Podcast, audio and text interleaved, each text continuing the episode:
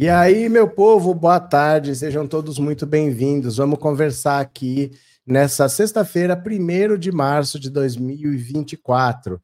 Bora para a gente conversar, porque hoje tem o depoimento do, do general Freire Gomes, ele que foi o homem que disse não. O homem que disse não. Falta saber se ele disse não para evitar um golpe de Estado porque ele achava errado, ou se ele é um golpista covarde, né? Um cara que foi até onde deu, quando percebeu que poderia dar errado, desistiu. É herói ou é um golpista covarde? Ele mora na Espanha, voltou ao Brasil para prestar depoimento hoje, ele não é investigado e Bolsonaro está desesperado, porque ele vai dizer tudo que o Bolsonaro disse para ele e tudo que ele disse para o Bolsonaro, e eu acho é muito pouco, tá? Vou chamar aqui para conversar com a gente Jaciara. Cadê Jaci? Onde você está, menina? Chega para cá, bora. Boa tarde, Jaci, tudo bem? Boa tarde, Roberto. Boa tarde a todos aqui da live e do Instagram também. Ótimo. Chega para cá então, vamos conversar. Depois eu vou falar do que, que você aprontou ontem, viu? Aguenta as pontas aí. meu look. Vocês têm que ver meu look, gente. Olha isso. muito chique, muito chique. Especial para vocês. Sexta-feira. Ótimo. Então, quem puder, meu povo, não se esqueça de dar o seu like. Vocês esquecem de dar o like, vocês são tudo gaga. Vocês deem o seu like, você se inscreva no canal. E se puder, logo no começo, manda um super chat, um super sticker, que é para o YouTube ir vendo as interações e divulgando mais. Certo, meu povo? Então, bora, vou compartilhar a tela, vamos ler uma notícia e vamos conversar. Chega para cá e foi. Olha só, depoimento de Freire Gomes deixa o exército de cabelo em pé, ó.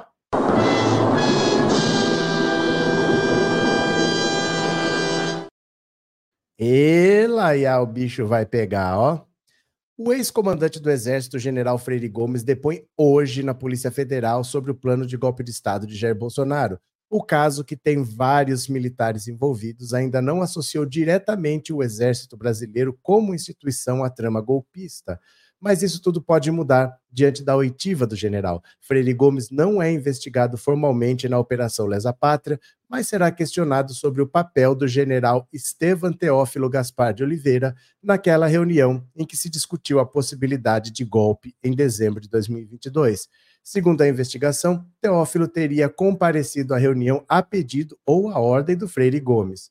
Por isso, o Exército teme que outros militares da ativa sejam implicados ao crime de golpe de Estado. Então, comandante do Exército, o Freire Gomes também teria participado de outra reunião com Bolsonaro, na qual foram discutidos os detalhes da minuta do golpe que estabeleceria estado de sítio no país. A investigação mostra até agora que Freire Gomes não aderiu ao plano golpista de Bolsonaro e foi chamado de cagão por Walter Braga Neto, ex-ministro da Defesa e da Casa Civil. Em mensagens interceptadas, Braga Neto faz o xingamento ao saber que o então comandante do Exército não apoiava a trama do golpe. Então, olha só. Ele está em Brasília, ele está morando na Espanha, ele veio para o Brasil como testemunha, não como investigado, e ele vai depor para falar o que, que o Bolsonaro realmente queria, qual que é a participação dele, por que, que ele não desfez os acampamentos golpistas, por que, que ele não denunciou o Bolsonaro, já que ele viu um crime acontecer naquela reunião, e no fim das contas, ele é um herói que evitou o golpe, ou é um golpista covarde que ficou com medo das consequências? Que será, meu povo? Qual é a sua opinião? E Jace, o que, que você acha, hein? Casa tá caindo? Diga para mim. Perdão, meu povo. A casa tá caindo, a casa vai cair, né, Roberto? A Eu casa tá caindo bonito. Tá, tá caindo uns pouquinhos, né? É um, é um quebra-cabeça, depois de montadinho a gente vai entender as pecinhas, peças por peças, né? O que, que aconteceu ali. Então, daqui a pouco tudo. Cada um vai estar no seu devido lugar, ou no mesmo lugar. Ó, eu tenho a impressão, como o STF tem uma opinião unânime de que ele fez o certo, embora ele não tenha denunciado, embora ele não tenha desmontado o acampamento golpista, nós nunca vamos ouvir isso. Ninguém vai chegar para a gente e vai contar. Mas eu tenho a impressão que ele foi ao STF quando ele viu aquilo tudo, contou o que estava acontecendo e foi orientado a levar em banho-maria. Então, assim, se o Bolsonaro quer o acampamento golpista, deixa lá. Se o Bolsonaro está planejando, deixa planejar. Pelo seguinte, ele era contra o golpe. Mas o comandante do exército é uma posição que o Bolsonaro pode trocar. E tem esse tal de Teófilo que era a favor do golpe.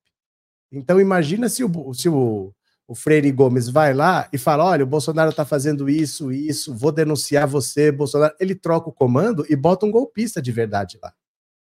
Então era importante manter no comando do exército uma pessoa que não fosse golpista. E para isso, ele não poderia bater de frente com o Bolsonaro, senão o Bolsonaro ia lá e trocava ele. Para o STF estar do lado dele, ele não é nem investigado, ele está vindo depor como testemunha.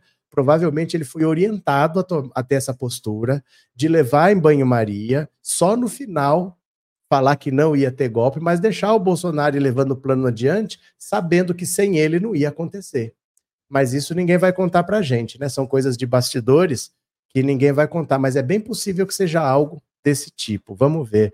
Agora, Jace, como seria a sua vida em 2023, 2024, se esse golpe tivesse dado certo? E você morando no estado bolsonarista, você sendo do PT, você sendo do MST, o que seria a sua vida? Olha, eu acho que seria mais ou menos igual o fim do Alexandre de Moraes, né? Eu acredito que seria igual. Foi o que aconteceu em 64, né? Eles eliminaram os opositores, ou prendendo, ou torturando, ou exilando, ou assassinando, mas eles eliminaram opositores. Então, quem está na linha de frente, quem se expõe, provavelmente não ia estar tá aqui. Número um do Partido dos Trabalhadores, é ela, já, já era. Não, e no Sul, o alvo é fácil, né? No Sul, o alvo é fácil. Ali não é brincadeira, não. Provavelmente não estaria aqui, gente. Esse pessoal, não. esses velhinhos com a Bíblia, eles estavam pedindo a nossa morte. Por quê? Porque você vai na porta do exército. O exército tem armas, né? Claro, e é preciso entender isso, né, Roberto? Precisa entender isso. Então, não é algo que é, fica longe da realidade. Não, ia acontecer. Ia acontecer. Simples assim. E ele ia se perpetuar no poder, ia alterar a Constituição para ter reeleição infinita para ele, ou então ele ia botar o filho, botava o Flávio lá por dois mandatos, depois ele botava ou botava outro filho, mas ia ser uma roubalheira e um tal de sumir, desapareceu, onde está fulano, o que aconteceu, o cara que denunciou, por que, que ninguém dá notícia, que vocês iam ver o terror que ia ser, viu? Norberto, boa tarde a todos. Se o lobo mal assoprar, a casa cai de vez. Tá caindo já. A casa tá caindo já. É que assim, você tem que apurar a responsabilidade de muitas pessoas. E cada depoimento, como eles estão vendo que a casa está caindo, cada um fala uma coisa a mais. Porque eles estão tentando se livrar da, da consequência. Então eles estão jogando o outro e está cada um falando mais. E aí é mais coisas que a Polícia Federal tem que investigar, né? É, Fátima, vou ali deixar minha filha na escola e daqui a pouco estou de volta. Vai lá. É, Sandro, já passou da hora de prender Bolsonaro. Diogo, e na condição de testemunha, esse coronel precisa falar alguma coisa, não pode ficar calado, vai sentar na. Não, mas vocês não estão entendendo, gente. Ele mora na Espanha. Qual é a consequência para um cara que mora na Espanha? Não faz sentido ele vir de lá para cá como testemunha, sem morar no Brasil, para ficar calado. Ele está vindo para falar. Ele está vindo para falar, para entregar a cabeça do Bolsonaro, porque ele nem no Brasil mora. Se ele fica lá na Espanha, qual seria a consequência para ele? Ele ia ser condenado ia ficar lá. Ele não é o Bolsonaro que é um presidente da República, ele é um militar escondido lá. Talvez a Espanha mandasse sair, mas vai saber o que, que ia acontecer. Isso ia, isso ia ficar lá, ele está vindo porque ele quer. No fundo, ele está vindo porque ele quer, para explicar o que ele fez, por que, que ele fez, e provavelmente orientado pelo próprio STF. Viu? É, Maria Salete, pega na mentira, esquerdalhas, fora PT desgraça. Olha, fora PT mesmo fora PT. Eu acho que senhora, o Rubinho Barrichello está um pouco atrasado, porque o tempo já teve a eleição em 2022, já passou 2023, já estamos em 2024, a pessoa ainda está no fora PT. Meu Deus do céu. Isso a gente sabe o que, que é, né? É medo do comunismo, medo do comunismo. Tem medo comunismo, São os latifundistas, são os monopolistas, são os colonialistas, enfim, os parasitas. São os latifundistas, são os monopolistas, são os colonialistas, enfim, os parasitas. São os latifundistas, são os monopolistas, são os colonialistas, enfim, os parasitas. Pronto, olha só, voltemos para cá. Tô vendo que vocês estão bravos com o Freire Gomes, né? Vocês estão bravos com ele. Quem puder colaborar, gente, esse Pix aqui, ó, é o e-mail da Jaciara. Quem puder colaborar, eu já vou explicar por que, que eu peço a colaboração de vocês, mas o nome dela é Jaciara Machuga e o e-mail dela é machugajaciara1 arroba gmail.com. Então, quem puder colaborar, por favor, se puder, se não puder, não tem problema, mas faz esse pix aí para quem puder colaborar, viu? Olha só aqui, ó, tchá, tchá, tchá, tchá. quer ver? É, olha quem tá bravo aqui, quer ver? Ó? Eu vi aqui um que tava bravo. Cadê? Perdi aqui. Tinha um brabo aqui que eu falei, nossa senhora, o povo tá brabo. Ó, Ronaldo, boa tarde para vocês dois, Roberto, e também esta jovem Jaciara Machuga. Já dei meu like aqui no YouTube. Viva a nossa democracia. Pronto. Boa Chega para cá. Ronaldo. Chega para cá. Quem mais está por aqui? Deixa eu agradecer ao Davi. Obrigado, Davi. Obrigado pelo super sticker. Valeu. E olha, gente, quem está desesperado também agora é o Braga Neto. O Braga Neto que atacou militares em geral e atacou o próprio Feire Gomes. É outro que está desesperado e eu tô achando é pouco. Dá uma olhada aqui, ó o desabafo do general Braga Neto sobre as declarações contra militares. Ele mandou atacar. Ele mandou atacar militar. Olha só. O general da reserva, Walter Braga Neto, tem mostrado a pessoas próximas certo arrependimento por ter estimulado ataques a integrantes da cúpula das Forças Armadas. Em conversas com amigos do Rio de Janeiro, onde o general tem passado a maior parte do tempo, ele admite ter reagido com o fígado no episódio. Braga Neto tem dito que os termos de baixo calão, que usou para se referir, por exemplo, ao Freire Gomes, são comuns na caserna e que sua exaltação se referia à falta de ações firmes para dar uma solução concreta para a transição e o encerramento de um ciclo em referência ao fim do governo Bolsonaro. Como informou a coluna, as mensagens do general interceptadas pela Polícia Federal mostrando que ele estimulou ataques a colegas militares deixou Braga Neto isolado e sem interlocução junto às Forças Armadas. Uma das atitudes que mais incomodaram os militares foi a orientação de Braga Neto ao ex-capitão Ailton Barros, cinco dias após a diplomação de Lula como presidente, na qual pede para viralizar ataques ao general Tomás Paiva, que desde fevereiro passado é o comandante do Exército. Outro alvo foi o general Freire Gomes, que comandou a força nos dois últimos anos da gestão Bolsonaro. Braga Neto se referiu ao militar como cagão e pediu a Barros que a cabeça dele fosse oferecida. Agora está arrependido. Braga Neto está arrependido. Chora não, Braga Neto. Fica triste não. Já se me diz uma coisa, você acha que ele está arrependido porque ele entendeu que a atitude dele é errada ou porque ele está com medo da consequência? Que será? Essa pergunta é muito difícil, Roberto. Mas, assim, fazem, agora tem que pagar, e agora? Agora não dá para correr, Roberto. Militar é acostumado a estar tá acima da lei, né? Militar é acostumado a estar tá acima da lei e nunca dá nada para eles. E agora eles estão vendo que eles podem pegar 20 a 30 anos de prisão. Um cara que já está aposentado como ele, que viveu uma vida boa, vai terminar a vida na prisão, porque esse pessoal aí é tudo aposentado, gente. Eles vão terminar Sim. a vida na prisão com uma pena dessas. E, então vamos e ver. deixar impune, Roberto, a primeira oportunidade é fazer tudo novamente. Então tem que Faz. ter condição assim, tem que ir para cadeia, né? E a vida é essa, meu filho. É bom pensar antes de fazer. E o, o que foi feito, o planejamento deles é muito grave, é gravíssimo. Não tem como deixar assim, de qualquer maneira. Né? É porque no fim do ano que tem eleição, eles fazem de novo, se deixar. Se Sim, ficar por isso certeza. mesmo, com por que certeza. não? Né? Maria, boa tarde. Jaciara, boa tarde. Maria, um beijo para você. É, Maria de Fátima, sem anistia Bolsonaro e todos os golpistas na cadeia. Quem mais aqui? Érica, acho que a maioria desses gados que são a favor do golpe não viveram o golpe de 64. ou viveram e se beneficiaram. Porque em 64, os militares buscaram dinheiro lá fora, fizeram um empréstimo internacional, que era aquela dívida externa que ninguém pagava, investiram tudo no sul e no sudeste, viraram as costas para o nordeste, que no desespero fornecia mão de obra barata para o sul e para o sudeste. Então, quem tinha uma empresa no sul enriqueceu. Eles fecharam a economia, o Brasil tinha reserva de mercado para tudo, não podia importar nada, você era obrigado a comprar produto brasileiro. A mão de obra era baratíssima, porque o abandono do Nordeste fornecia mão de obra quase de graça, então o lucro era muito alto. Muita gente enriqueceu naquela época, e eles não ligam para a democracia. Eles não ligam nem para trabalho assalariado, se tivesse escravidão eles não achavam ruim. Você acha que eles ligam para a democracia, né? Nem pensar. Persona ingrata. Bel, pior do que a roubalheira seria a matança dos supostos adversários. Ia ser a matança de quem eles quisessem, porque ia ficar por isso mesmo.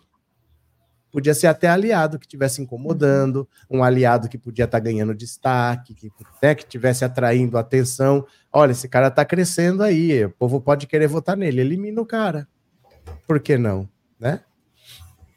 Cadê aqui?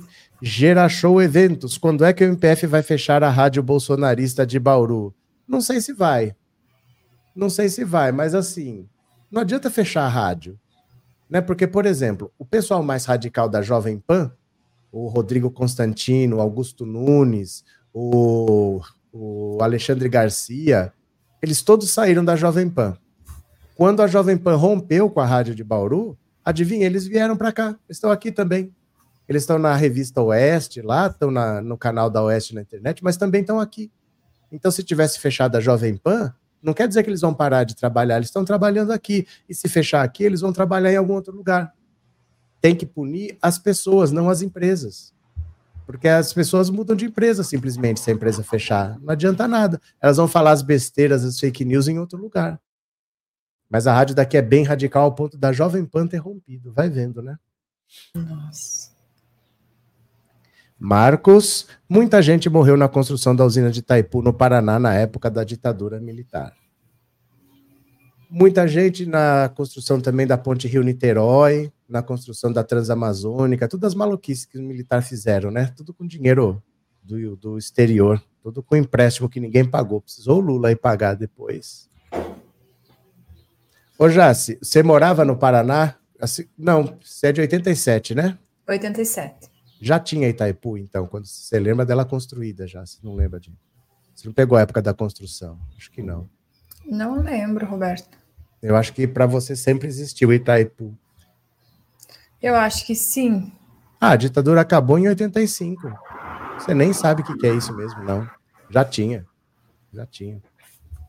Já tinha. Porque assim, gente, é, foi uma roubalheira. Porque tinha censura. Não podia noticiar nada. Então, como é que você ia investigar alguma coisa se ninguém denunciava? Tinha censura no jornal. A Folha da Tarde, em São Paulo, que é do grupo do Estadão, quando tinha uma notícia censurada, ela publicava uma receita de bolo no lugar. Que era para denunciar que ali tinha uma notícia que tinha sido censurada. Aí você abria o jornal, tinha um monte de receita de bolo espalhada, assim, que era onde a censura tinha mandado cortar uma notícia. Vamos ver.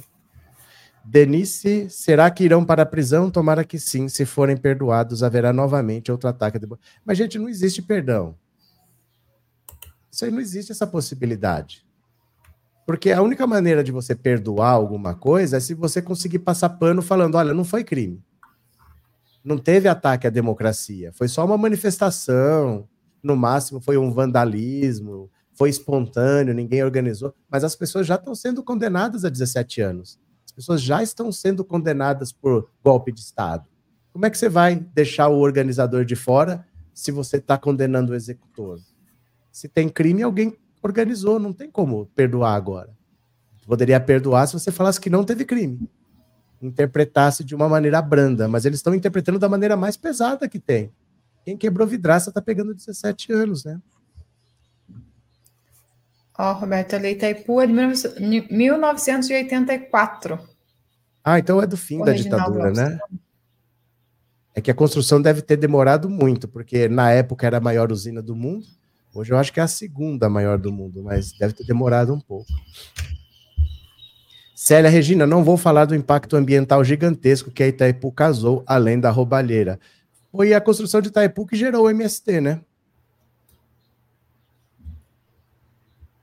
Você está a par dessa história já, se você que é do, do movimento? Não, não a fundo, assim, Roberto. Porque, até onde eu sei, das pessoas que tiveram que sair de suas casas porque o lago de Itaipu ia inundar uma área muito grande, prometeram para elas uma indenização e elas tinham que receber. Elas tinham uma casa, um terreno e aquilo foi inundado. Então elas iam receber uma indenização para construir uma casa, comprar um terreno em outro lugar. E não pagava, e não pagava, e não pagava. E aí no Paraná surgiu o movimento sem terra, de pessoas que estavam tentando receber um pedaço de terra, receber uma indenização. E isso muito tempo foi por causa de Itaipu. Aí depois o movimento foi ampliando para pedir reforma agrária, para pedir, né, é, para pedir as terras que não fossem produtivas, tal. Mas começou por causa da construção de Itaipu. Muita gente ficou desabrigada e sem indenização, não sei nem se receberam até hoje, não sei que fim levou essa história, depois eu vou ver direito. Sabe, Roberto, que tem uma, uma história parecida lá em Itá, é o oeste de Santa Catarina. É uma cidadezinha bem pequena, uma cidade hoje totalmente planejada, ela foi toda planejada porque foi construída uma barragem lá e acabou inundando toda a cidade. Tudo ficou debaixo d'água. Então tem uma torre, se vocês pesquisarem Itá, a primeira imagem que vai aparecer é a torre de uma igreja dentro da água. Então só aparece hoje, a cidade ficou toda debaixo d'água. Então tem uma ponta da torre que aparece e foi construída uma nova cidade realocada. As pessoas hoje é uma cidadezinha assim muito linda, toda bem planejadinha lá no oeste de Santa Catarina. Então é, pesquise aí, tá? Para vocês darem uma olhadinha e saber um pouquinho da história lá, bem interessante, Roberto. Olha o Marcos. Meu pai foi indenizado pelo Itaipu, pagaram miséria pelas terras dele. Vou espirrar, peraí. Saúde. É quando fica querendo sair o espirro, mas não sai, que fica assim. Que é fica é horrível isso, horrível. Ai, meu Deus do céu.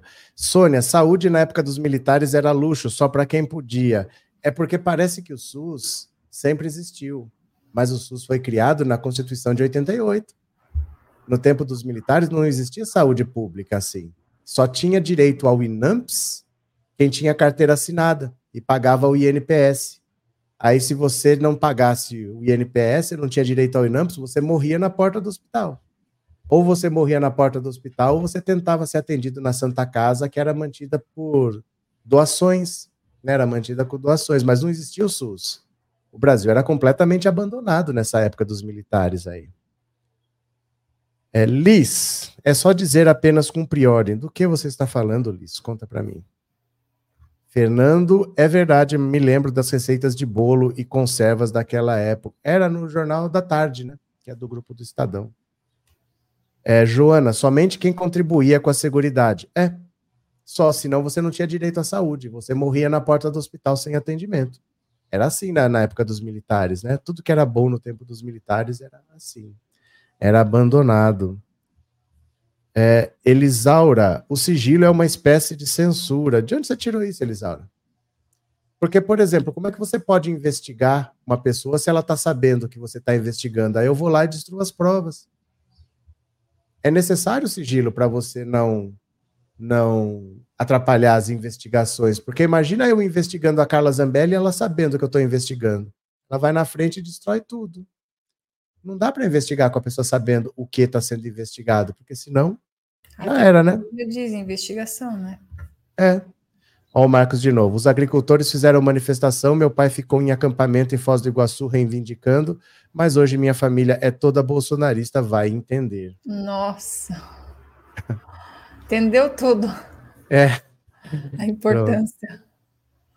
Deixa eu mostrar aqui para vocês, gente, porque ontem teve uma pessoa que foi que foi longe, viu? Teve uma pessoa que foi longe, eu vou mostrar para vocês. Deixa eu compartilhar aqui, ó. Dona Jaciara, o que, que é essa moça de azul aqui assinando um papel? O que, que é isso aqui? Esse documento não está aqui, mas está lá no carro. Não trouxe aqui para vocês verem. Pessoal, é o seguinte: ontem então teve um evento muito importante lá em Florianópolis, né? Com a presença de dois. Os ministros não estavam, mas enviaram os, enviaram os representantes, Roberto. Então, era um evento para falar sobre infraestrutura e logística. Lá a gente falou sobre várias coisas, investimentos, né, rodovias, ferrovias, portos, aeroportos. Então, teve, assim, uma, uma, um evento importantíssimo para o Paraná, Rio Grande do Sul e Santa Catarina, para os três estados do Sul. Né? Ali foram discutidos todos esses temas. É, esse documento que eu estava assinando ali é um pedido para a revitalização da BR-280, né, Planalto Norte. A BR-280 é uma BR grande, e a gente pede a, a restauração dela aqui no trecho entre São Bento do Sul a Porto União. Se tiver alguém daí, né, um, um, um trecho, um trecho, Roberto, 200 ah, quilômetros, ah, né, a gente olha. pede ele por completo, né, porque ali estão as condições desse, dessa rodovia estão muito ruins e a gente pediu, inclusive, é, a construção de terceiras faixas, acostamento é, e, segundo, então, o Alisson ali, que é o superintendente do DENIT, que ele estava lá, ele falou que tem algumas, alguns projetos já para fazer nessa BR-280, inclusive ali em Rio Negrinho, uma passarela, então eles vão sim começar a mexer ali. Eu vou trazer mais detalhes para vocês sobre isso, porque eu estou tentando marcar uma conversa com ele, né, é, sobre essa questão aqui. Então, um pedido que nós fizemos é, representando o Planalto Norte, então a Frente Brasil é, Popular, onde eu e o Luiz estamos representando, fazendo esse pedido, então, para os ministros ali e toda a equipe que estava. Nesta foto aqui, Roberto, eu estou segurando esse documento que foi entregue. Aqui, o de gravata vermelha é o deputado federal Pedro vocês acompanham ele aí na minha rede social. Ah, do lado do Pedro, aqui de frente para mim, é lado direito. O que está do lado do Pedro é o Alisson, é o superintendente do DENIT. Esse aqui Aí... é o Sérgio Moro disfarçado. e o que está do meu lado ali, o senhor gravata azul, então ele veio representando o ministro Renan Filho. Então ali é o seu Jorge. E o deputado estadual Valdir Cobalcini, do MDB de Santa Catarina. Então eu fiz esse pedido uh, e entreguei ali para o representante seu Jorge, que é o representante do, do Renan Filho, né? E conversamos com o Alisson, conversamos com o pessoal ali, com o Pedro, e aproveitei também que estava com o Pedro, fiz agradecimento pessoalmente para ele do recurso de 300 mil reais que veio para PAI, né? E então foi, foi muito bom, Roberto. Foi um evento assim que deveria estar tá, o pessoal em massa, pessoal do Sul. Infelizmente, aqui de São Bento do Sul, nós não tivemos representantes de nenhuma secretaria aqui, da prefeitura, da Câmara de Vereadores, ninguém. Nós entregamos o convite em mãos, né, tanto para a prefeitura como a Câmara de Vereadores, mas não tivemos nenhum representante. Tá tudo bom, Santa Catarina está maravilhosamente bem. É essa a conclusão. Oh. Porque sabe por quê, Roberto? É. O presidente Lula tem investido muito, muito em Santa Catarina, infraestrutura, então veio muito recurso. Né? Aí é bilhões de reais. E a segunda fala do Amin, né, um, um, um, senador que estava lá presente, e ele é bolsonarista, ele falou que é o maior investimento dos últimos cinco anos. É o maior investimento para Santa Catarina. Né? O Bolsonaro não fez absolutamente nada, e vem o presidente Lula e investe é, uma quantia muito grande em Santa Catarina. Né? Então, é um reconhecimento aí da parte lá dos bolsonaristas também. Então, o presidente Lula tem feito um bom trabalho, tem muita coisa aí para se fazer, Roberto, e vem recurso, tá? Mas olha só, gente, o que eu queria que vocês entendessem é que a Jaciara não tem cargo, não tem mandato. Ela faz isso como cidadã, ela vai atrás, ela está na Câmara de Vereadores de São Bento do Sul, está lá, conversa com um, conversa com outro. Aí tem algum evento lá na Assembleia Legislativa, ela se joga lá para Florianópolis, conversa com um, conversa com outro, sem ter mandato, sem ter estrutura, sem ter dinheiro para gasolina, ela usa dinheiro dela, do bolso dela, para fazer essas coisas e já conseguiu recurso para a PAI para comprar um ônibus com toda a acessibilidade para as crianças fazerem o seu tratamento lá e agora está solicitando que uma estrada seja renovada, seja revitalizada, um trecho de 200 quilômetros. Então, assim, gente, é dá para fazer. A Jaciara é a prova e é a inspiração de que dá para fazer. Não é só ficar fazendo vídeo indignado, você tem que conseguir dar resultado na prática. Quem puder ajudar, ontem ela se jogou quatro horas para ir para Florianópolis, quatro horas para voltar, chegou uma da manhã. Quem puder ajudar, o Pix dela está aqui, ó. machugajaciara1 arroba gmail.com, porque corre, viu? corre atrás. É importante não... a gente saber reconhecer. Eu não estou me sentindo. eu estou aqui tá de corpo, a alma, a alma não está aqui não, gente. Foi muito cansativo, bem cansativo mesmo. Nós saímos daqui sete, sete e meia da manhã, é, passamos o dia todo lá. O evento acabou sete e meia da noite. Então, nós jantamos e retornamos para São Bento do Sul. Então, eu cheguei já meu corpo não funcionava mais, assim. É, mas foi muito bom, Roberta, a troca de experiência, escutar, então, o que o governo federal tem feito, né, por Santa Catarina, pelo Sul, de modo geral, porque ali era um encontro para três estados.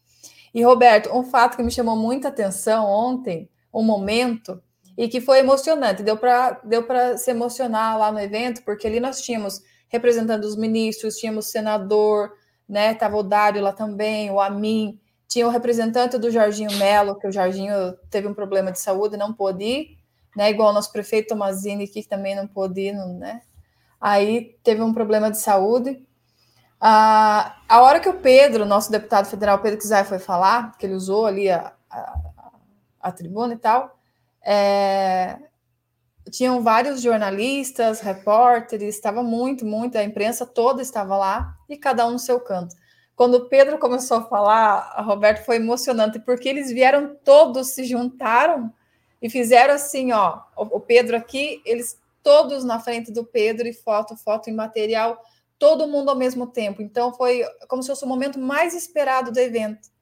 Porque isso não não pode se admirar assim, ah, porque porque o Pedro trabalha. Então, ele trabalha por Santa Catarina, de fora a fora, e ele ali nesse evento ele representava o sul do Brasil.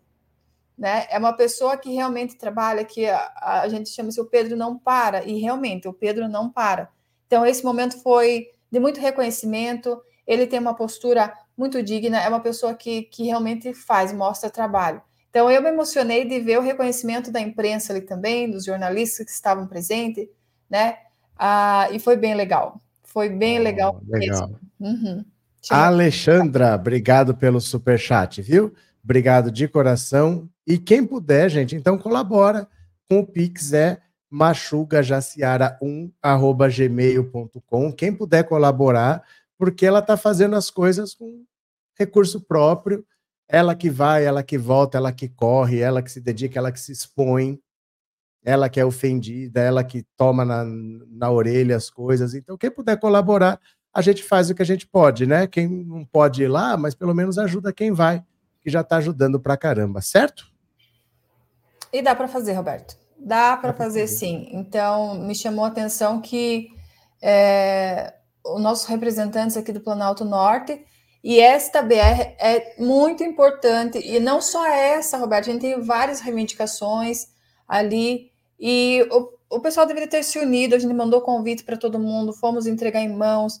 Então, seria importante a participação. Eu pude fazer uma fala, eu tive meu momento de fala, então eu apresentei a demanda né, para o representante ali do ministro, para o Alisson do, Deni, do, do, do DENIT.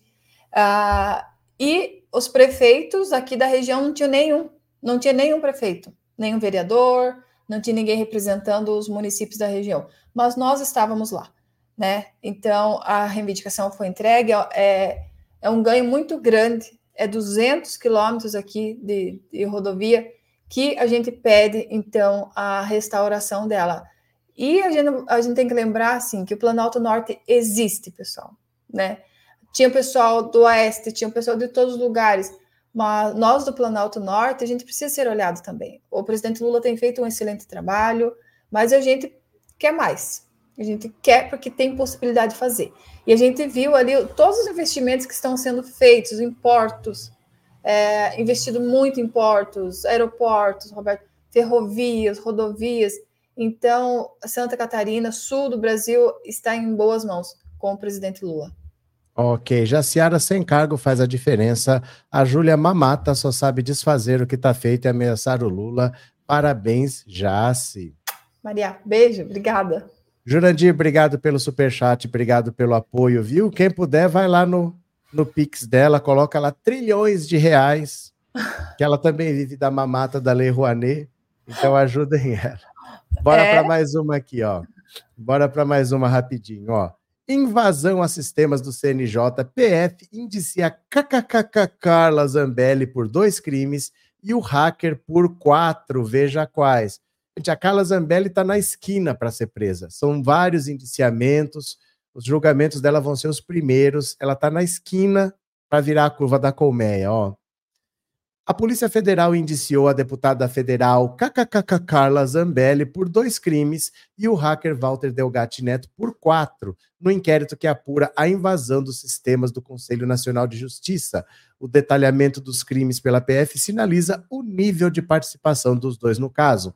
Ao indiciar os dois, os investigadores consideram que há provas suficientes de que eles cometeram crimes de invasão de dispositivo informático e falsidade ideológica. No hackeamento do CNJ, foram inseridos documentos falsos no sistema do Judiciário, como uma falsa ordem de prisão contra o ministro Alexandre de Moraes, do STF, imitando a assinatura dele mesmo. O objetivo seria levantar suspeitas sobre a segurança do sistema de justiça.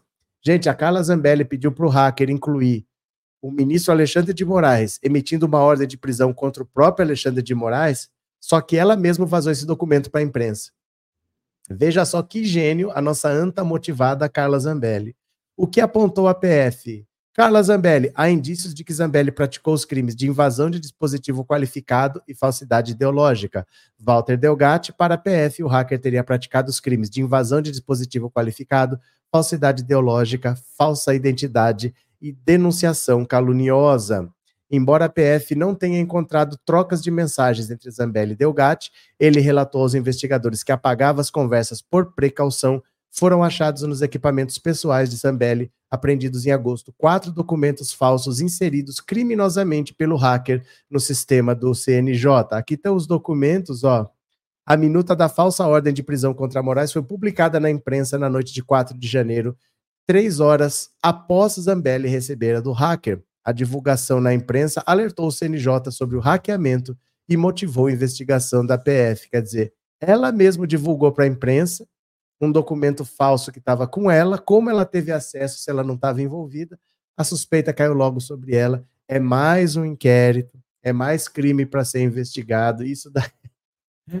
A Zambelli é uma anta motivada. Meu Deus, que mulher burra, Jace. Você está parecendo uma novela mexicana, viu, Roberto? Só pode. Meu Deus do céu.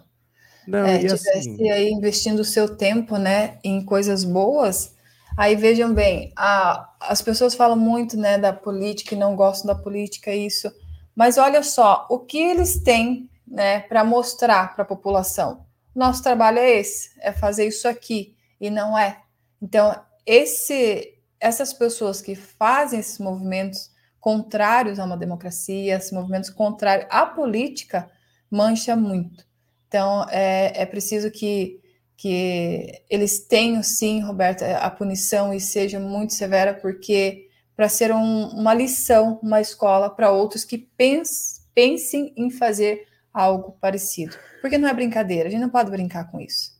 Né? E é como se fosse um, uma novela, aquelas bem mexicana mesmo. Olha, gente, eu tô meio ruim, porque tava muito quente aqui. E se eu dormir, isso sempre foi assim, se eu dormir sem camisa e com o ventilador ligado, no outro dia eu amanheço gripado. E foi Ei, ontem neném. e foi anteontem assim. Então eu tô meio ruim, mas não estranhei não, tá? Por isso que eu nem fiz live ontem, que eu tô meio esquisito. Eu acho que eu tô precisando é morar num estado um pouco mais frio. O que, que vocês acham? Eu vou dar três opções para você. Eu devo me mudar para o Paraná, eu devo me mudar para o Rio Grande do Sul ou eu devo me mudar para o Uruguai? Para onde vocês. eu preciso mudar para um lugar mais frio, gente. Eu tomo vento, tá muito quente, muito quente, eu não consigo dormir. Aí eu acordo desse jeito. Não é dengue, viu? Não é dengue porque eu não tenho febre, não tenho nada. É mais o, o vento mesmo. Mas faz parte. É, faz parte. Tem que se adaptar aí. Falar em dengue, meu Deus, Roberto, os casos estão subindo cada vez mais, né? É, Está explodindo mesmo. Muito, muito, muito. E cadê a consciência da população? Pessoal, falar em dengue, falar desse estouro aí de casos que está acontecendo, é um puxão de orelha em cada um. Porque a gente pode sim cuidar, a gente pode prevenir muito bem, né? Então, precisa de uma ajuda em conjunto, a, a, a participação de cada um, para que a gente consiga lidar com isso sem muitos danos, igual aconteceu aí da Covid, né?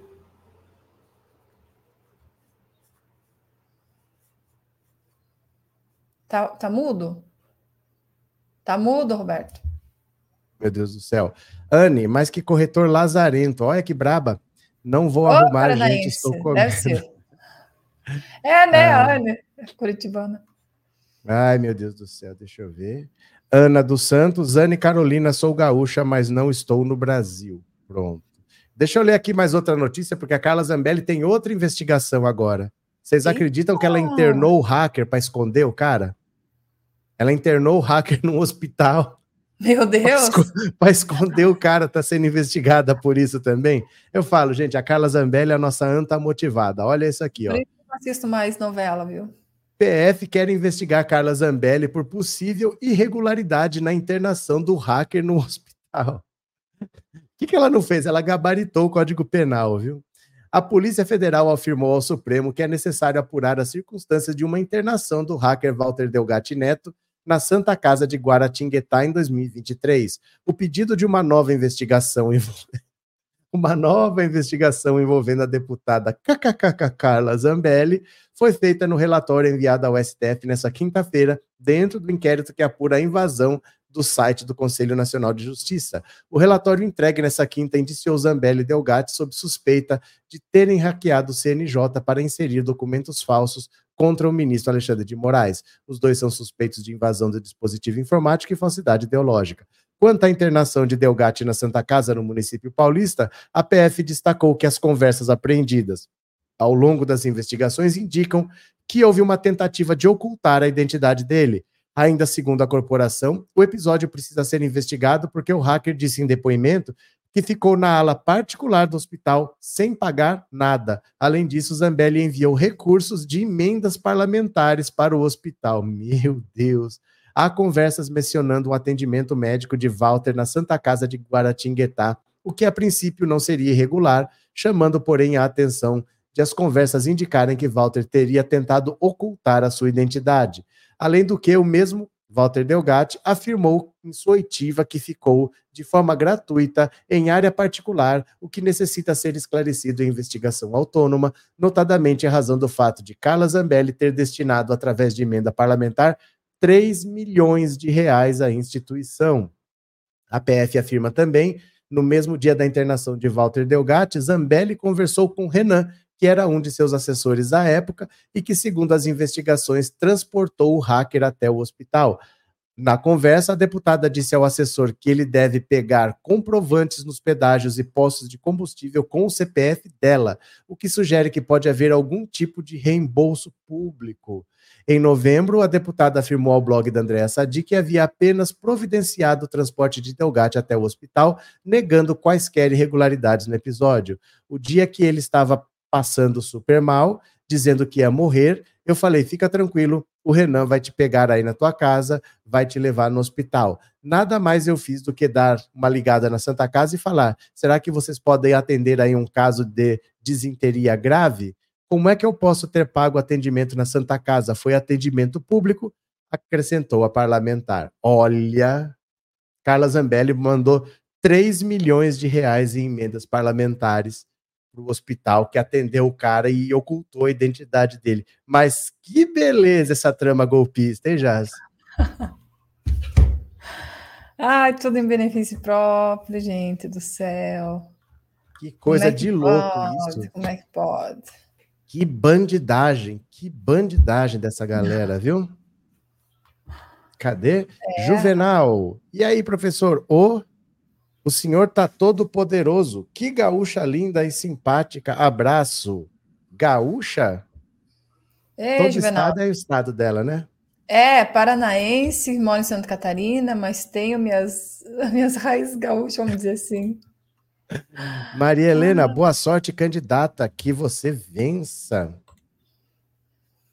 Obrigada, Maria Helena. Não sou ainda candidata, só uma pré. Pré-candidatinha. Uma pré-candidatinha. Judite, é isso mesmo, Jaciara, não desista. Já fiz parte de associação e toda vez que havia reunião para pedir alguma coisa para a comunidade, não aparecia ninguém. Magé, Rio de é. Janeiro. É exatamente isso. Eu trabalhei na Associação de Moradores, Roberto, e vem muito daí também o que eu faço hoje, sabe? E realmente a gente correu muito para que as coisas acontecessem e você conversa com com o outro e os nãos são muitos, muitos, muitos, muitos. E a comunidade, ao invés de participar junto, ainda a gente recebe muitas críticas. Então, se você está fazendo é criticado, se você não está fazendo também é criticado. Então, é bem complicado. Mas não pode existir. A Associação de Moradores é importantíssima para o município. É ali, é, eu acho que é, o, é um braço também para o poder público, porque precisa, né? Precisa dar as mãos e seguir juntos, porque é a comunidade que leva as demandas, né, para, para o órgão público ali e dessa maneira a que acontece, então, as, solu as soluções dos problemas né, municipais. Quem puder ajudar, então, tá aqui o Pix. É o e-mail dela, machugajaciara1.gmail.com. Quem puder ajudar, viu? Bel, não, não trabalham para o povo esses deputados extremistas. Claro que não, eles nem prometem trabalhar para o povo. Nenhum deles se elegeu prometendo casa popular, prometendo escola, prometendo hospital, nenhum deles nem prometeu. O eleitor dele também não cobra, não. Só querem tirar o PT de lá. Né? O importante é não deixar o PT entrar. João Arnaldo, essa Zambelli é mesmo uma anta motivada. É, cadê, cadê? Cadê a musiquinha da Carla Zambelli? Pera aí, que a gente tem que se divertir com a Carla Zambelli. Cadê? Canta, Zambelli, canta. Carla Zambelli, se o chefe tira a máscara, eu também tiro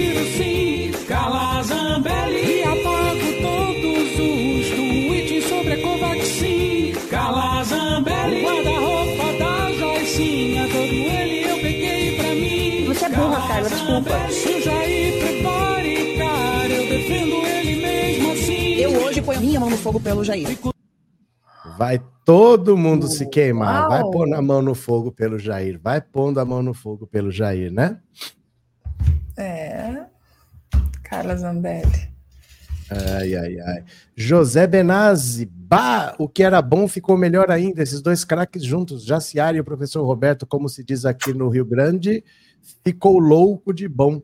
Então, ficou tá. louco de bom, Tchê. Ficou louco de bom. Louco de bom. Quer Neuza, que loucura essa Zambelli. Não, ela gabaritou o Código Penal. Tudo que ela pôde fazer de errado, ela fez. Não tem um crime que ela não tenha cometido. Ela vai pegar uma peninha meio grande, viu? Ela vai pegar uma peninha meio grande. Vamos ler mais uma, gente? Mauro Cid vai prestar novo depoimento. Ele está se oferecendo para falar mais, porque ele está com medo da delação dele não ser aceita. Aquela, aquele vídeo daquela reunião, a Polícia Federal achou por conta própria. Ele nem falou da reunião. Então ele está com medo da Polícia Federal falar: não precisamos das suas informações. Ele está querendo falar mais para entregar a cabeça do Bolsonaro. Olha só aqui, ó. Novo depoimento do Mauro Cid é o maior foco de temor de militares investigados por golpe. O clima de tensão entre militares investigados por arquitetar um golpe de Estado com Jair Bolsonaro impera nesta sexta-feira com depoimento do ex-comandante do Exército Freire Gomes à Polícia Federal. O interrogatório que tem causado maior temor entre os militares investigados, porém, é o do ex-ajudante de ordens Mauro Cid. Isso porque entre os militares alinhados a Bolsonaro, a expectativa é de que, nos novos depoimentos, Cid se debruce sobre o papel de cada integrante do Exército a avaliação de que o ex-ajudante ordens tentou preservar seus colegas das Forças Armadas envolvidos na trama golpista, mas que o avanço das investigações fará com que esses militares protagonizem um novo capítulo de sua delação. Nesta lista estão membros de alta patente, como os generais Augusto Heleno, o Munha, Walter Braga Neto, Paulo Sérgio Nogueira e Estevam Teófilo Oliveira. O novo interrogatório de Cid ainda não foi marcado porque a Polícia Federal avaliou que era necessário avançar em outras frentes antes de ouvi-lo novamente, especialmente no depoimento de Freire Gomes realizado hoje. Investigadores querem fechar todas as pontas do roteiro do golpe antes de convocar Mauro Cid. Se os esclarecimentos do ex-ajudante de ordens não forem considerados satisfatórios, o tenente-coronel pode perder os benefícios de sua delação e voltar para a prisão. É esse o medo dele. Ele não falou o que ele sabia, ele tentou proteger militares, ele falou o básico, só que no computador tinha o vídeo da reunião. E aí ele está com medo de falar: a Polícia Federal achou tudo sozinha, sem a minha colaboração, então a minha delação premiada não vai valer. E ele perde o benefício e volta para a cadeia. Então ele se ofereceu para depor de novo e falar mais. Obviamente, ele vai entregar cabeças para ele não se ferrar. E eu tô achando é muito pouco. Que coisa mais linda, Jace. Que coisa mais linda. Lindo, lindo. Tá tudo com muita purpurina, né? Para esse povo, muita purpurina. É, mas assim, ó, corre risco, né, Roberto? Hum? Como é que é? Corre risco, ele corre risco, né? Muito, muito, muito. Porque agora tá naquele, salve-se quem puder, porque já acharam tudo. Já acharam tudo. Então, se você vai se ferrar, você tenta se livrar da pena jogando outros na fogueira, porque uhum. falta coisa ainda que as, a Polícia Federal nem sabe. Tem coisas ainda que nem foram descobertas. Então, tem mais coisa para descobrir, para investigar, e eles querem colaborar para tentar algum benefício, né? Claro. Vamos ver. Claro. Vamos ver aqui, ó. É, lê, Lucilene. Não é dengue, é dengo. O que, que aconteceu? É que você falou que não estava com dengue. É, velho, Gagá. Ah, não. não lembra mais o é, que fala? É gripe. Não, eu falei. Não sei se é sobre mim. Não sei. É. Como ficar conversando entre eles ali. Ana Maria, a Zambelli vai ser presa já que ela quer sempre prender os da esquerda. Vai. Eu. Anne, plena sexta-feira, pelo amor. O que aconteceu? Pelo amor, Anne. Sexta-feira chegou. Pedro, parabéns pela iniciativa de quem está no poder há quatro anos tivesse feito o que, é, o que ela fez, já teria meu voto. Ó, o Pedro te dando os parabéns é, aí, já. Pedro, obrigada, obrigada pelo carinho. Pronto. Cris também tá já se, já se, já se. Ah, meu Deus do céu. Jurandir, Canoinha, São Bento, Dona Francisca, região do Contestado. Contestado. Roberto, Hum. Sabe que nesse evento ali a gente estava esperando o momento de fala, né? E o Pedro Zay, quando ele está ali sob a coordenação do evento, ele dá oportunidade para as pessoas se inscreverem e falarem, né? E infelizmente não era ele o coordenador ali, então era o pessoal da Assembleia. É, mas assim, a gente em momento é, nenhum é, escutou, por exemplo, lógico, era o evento para falar mais da questão é, das rodovias federais, enfim. Mas um problema que a gente enfrenta aqui é importante falar, o pessoal conhece, talvez o pessoal aqui do, da minha região conhece, a dona Francisca, uma SC ali, mas nós tínhamos um outro representante do Jorginho Melo, né? O Beto, que estava lá, aquele que está com o Jorginho para lá e para cá, e eu estava até esperando a oportunidade da minha fala, mas infelizmente foi pro finalzinho que, que abriram o momento de fala. Vou espirrar, vou espirrar. Pode falar. E ele saiu antes do término do evento. Mas assim, era uma das colocações que eu queria ter feito ali, que é da Serra Dona Francisca. Esses dias, acho que tem um mês, que um caminhão acabou é, colidindo ali numa barreira e ele tinha ácido, acho que é ácido sulfúrico, a carga que ele estava carregando, e isso derramou esse líquido ali na serra, desceu para o rio e se formou um mar assim de espuma. Acho que um mês atrás, por aí. Ontem nós descemos a Dona Francisca, Roberto, e assim, gente, a espuma ainda tem, ela tá alta, alta, muita espuma ainda. Pensa bem como é, ainda tá daquele jeito? Ainda, ainda. Não deu tempo de tirar foto, porque eu estava dirigindo e a gente não esperava, mas a espuma estava alta ainda. Falei, de um caminhão olha... que caiu, né? É, o caminhão é, bateu na barreira e o líquido que estava ali foi, né, desceu a, a Isso tem um mês já. e contaminou uhum, o rio Ó, que tem ali. Espera então, só um segundo é um... que tocou tá. a campainha aqui, tá? Tá. Opa. Aqui. Pera lá, meu Deus. Tem que pôr isso aqui. Pronto, já volto. Tá, vamos falando lá então. E é um crime, né? Um crime ambiental ali que, que ocorreu. E outra, é preciso pensar, dona Francisca, de uma maneira que esse tipo de transporte deveria ser feito por ali ou não? Aí a gente começa a pensar também na questão das ferrovias. Pessoal, como é importante falar né, das ferrovias. Então, é um transporte que não necessitaria descer pelas nossas rodovias e pelos trilhos. Não aconteceria, por exemplo, o que houve ali na Dona Francisca. E não é um caso isolado. Então, é uma, uma serra muito perigosa, é, é, vários acidentes acontecem ali, e, e é muito precário. Pessoal, para descer, você tem que tomar maior cuidado, porque tem buracos na pista, eles fazem o recapeamento e daqui a pouco já some tudo. Então, precisa ser feito um estudo bem aprofundado ali, um projeto, para entender o que, que, poderia ser feito né, na Dona Francisca. É muito importante. Não dá para fechar os olhos e falar assim: o que o Jorginho Melo alega é uma obra caríssima, Roberto, é uma obra muito cara ali, né? Porém, é necessário, precisa ser feita. Então, faz um estudo da região, do solo, do que pode. Ah, dá para fazer terceiras faixas? Não dá? Dá para fazer a, a, duplicação? Não dá? O que, que dá para fazer? Né? Então, precisa sim, é uma. A serra ali é totalmente escura, não tem iluminação, é perigosa, não pega sinal de celular. Se você furou um pneu naqueles buracos que tem, é, você fica ali, não tem nem sinal de celular, na escuridão, no meio do nada, sem acostamento, gente Tá na hora, né? Todos os governadores que passaram ali, ninguém teve a capacidade de mexer. Então, no começo do, do governo do, do, Jorginho, eu fiz uma provocação. Falei, Jorginho Melo, vamos que vamos, a bola tá contigo, você vai fazer? Né? Então, é importante ser pensado, é importante fazer um projeto muito bem feito ali. E sim, é uma, uma, uma obra muito cara, mas quantas vidas já se foram ali? Então, tem que, tem que investir, tem que pensar nos catarinenses. Isso aqui, ó, é uma, uma vai ser muito importante, muito importante, precisa ser feito.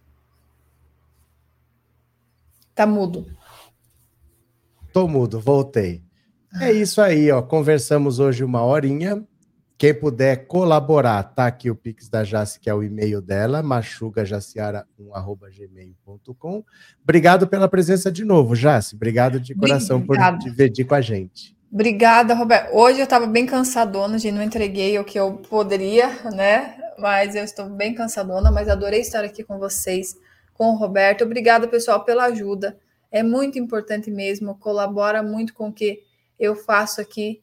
E obrigado, pessoal do Instagram, também um beijo a todos que estavam lá. Né? A gente faz a, a transmissão aqui e distribui para lá.